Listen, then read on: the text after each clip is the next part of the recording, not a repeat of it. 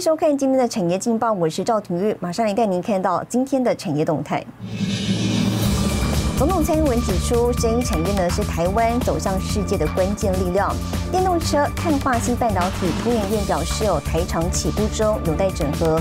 另外需求弱，缺晶片，第三季陆系手机出货年减百分之七点八。光阳呢抢当电动机车二哥，南投挂牌数超越 Google 联盟。好，接着带你关心台股。美国联准会呢宣布，这个月稍晚启动缩减购债，美股四大指数收高。那么台股今天呢是跳空开高，由航海王扬帆领军，盘中一度呢上涨近百点。不过呢，在全王台积电走弱，货柜三雄涨势收敛之下，指数是一度翻黑，回测一万七千一百点。法人指出了美股持续创高，虽然有利台股上攻，但是呢量能仍未明显放大，呈现量缩反弹格局。要在上攻呢，仍有上档压力带突破，提供给您参考。接下来，请看今天的财经一百秒。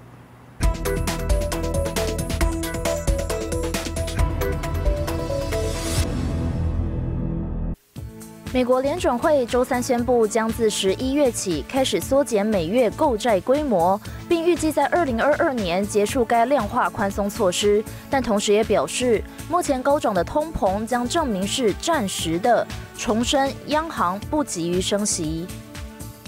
欧洲央行总裁拉加德表示，欧洲央行明年极不可能升息，这与广泛的市场预测相反。市场认为最早会在二零二二年十月看到升息。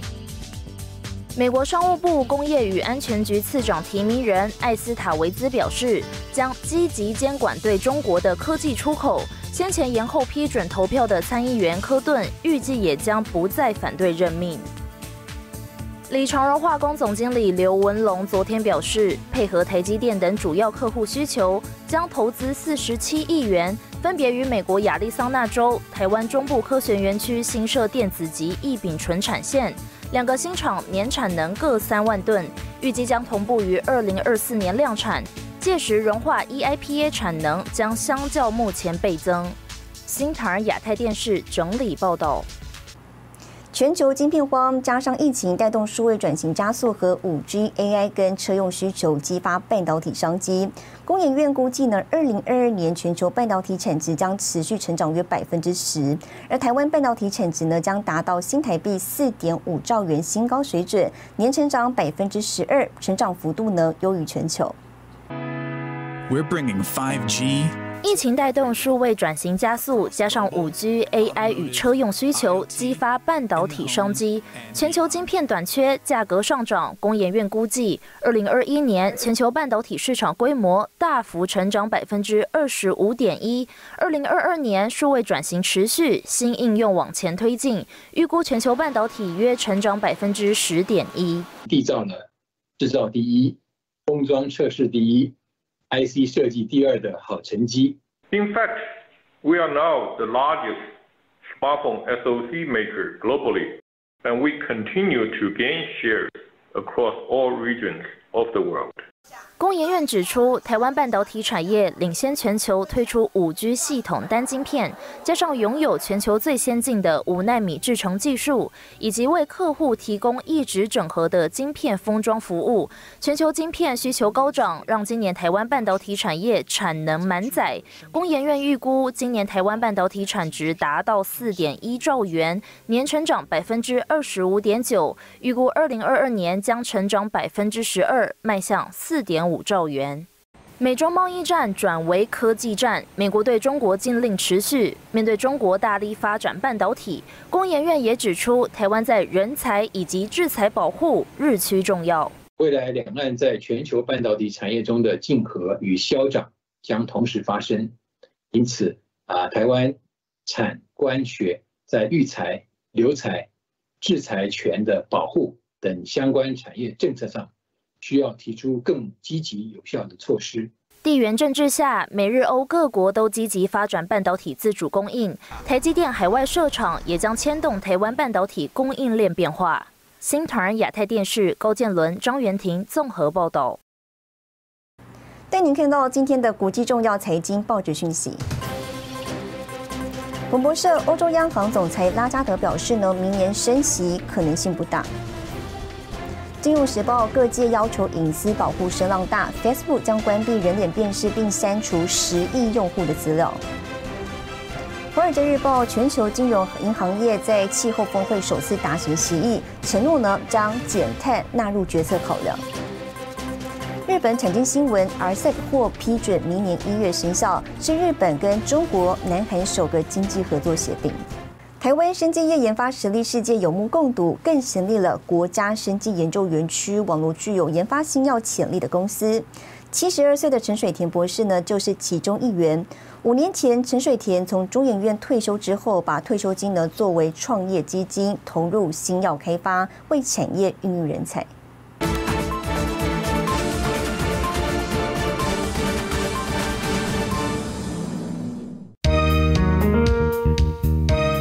在南港的国家生技研究园区是全台首座跨部会整合园区，以新药研发为主，并配合国家发展生技医药产业，特别设立创福育成中心，首批进驻业者通过严格审查，在百名厂商中脱颖而出。第一个题目是我在中医院申请专利的一个肺癌的早期的一个生物简体蛋白质小分子药，就是做牛樟芝。那审查委员觉得这两个符合这个园区进驻的应该有的条件，而且超过这个条件，所以他第一第一次就批准我们可以进出。带领这家生技公司是七十二岁的董事长陈水田，台大生化所博士，前中研院生化所研究员暨总务长。陈水田拥有三十七年的研究基础及多项研究成果，寄转给多家上市柜生技公司，协助台湾生技产业发展。我自己觉得说，生技是一个很重要的一个题目。那我自己也是在实验室脚踏实地做，所以我也很希望。这样的脚踏实地的精神，跟训练我们学生的这些精神，可以带到生技公司。退休金成了陈水田的创业基金，在太太的支持下，六十七岁成立生技公司，专注在天然物及生物化学的相关研究。未有两大核心技术，进一步将牛樟芝萃取技术投入武汉肺炎的新药研究。我们把这个肺的细胞或是免疫细胞处理这个牛樟的萃取物。它的 ACE2 是会降低的，降低到几乎差不多百分之六十七十以下。五月底以前，我们的动物实验通通做完。脚踏实地是陈水田的人生态度，一步一步完成实验任务。虽然我们有这样好的计划，五年、十年，一定是还要有人来传承、愿意做。所以我要找到更好的人、愿意投入的人来做才有。这个是我讲是目前我这个年龄的人想到的问题。因为我不会想到说去游山玩水，就是去把生命放在那个地方，是还有一点点使命。会有这般感触，或许跟陈水田的成长经历有关。家中世代务农，陈水田高中和大学都读夜间部，总共读了十年。高中时，陈水田到台大化学系打工，没想到因此跟化学结下不解之缘。小学要读多读一年，初中没毕业。那现在可以当教授，又可以当研究员，我觉得是很满足的啦。就是我觉得自己这一辈子很有成就了，只是又弄了这个生计公司，觉得还有其他的任务要做，所以就继续努力下去。但是这个这个这条路，我相信啦，大概是没有后悔的，应该也是。觉得说我这一辈子做走这样的路是正确的。孩童时代的成长奠定陈水田勤恳务实的本性，延续到创新研发。陈水田的这份精神，壮大团队，迈向国好，带您看到明天十一月五号星期五有哪些重要的财经活动。美国公布十月非农就业人数跟失业率，中央银行发布十月外汇存底，土地总处呢发布十月消费者物价指数，上银群联法说会。谢谢您收看今天的产业劲报，我是赵廷玉，我们明天再见。